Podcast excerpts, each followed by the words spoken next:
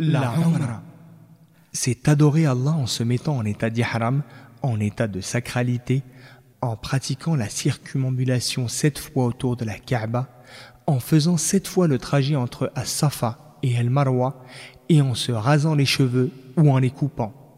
Sa qualification légale, elle est obligatoire pour ceux qui en ont les moyens au moins une fois dans la vie. Elle est conseillée de la faire plusieurs fois.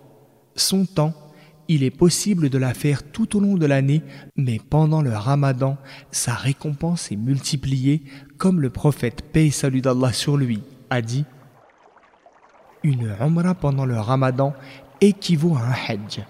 Hadith rapporté par Al-Bukhari et Muslim.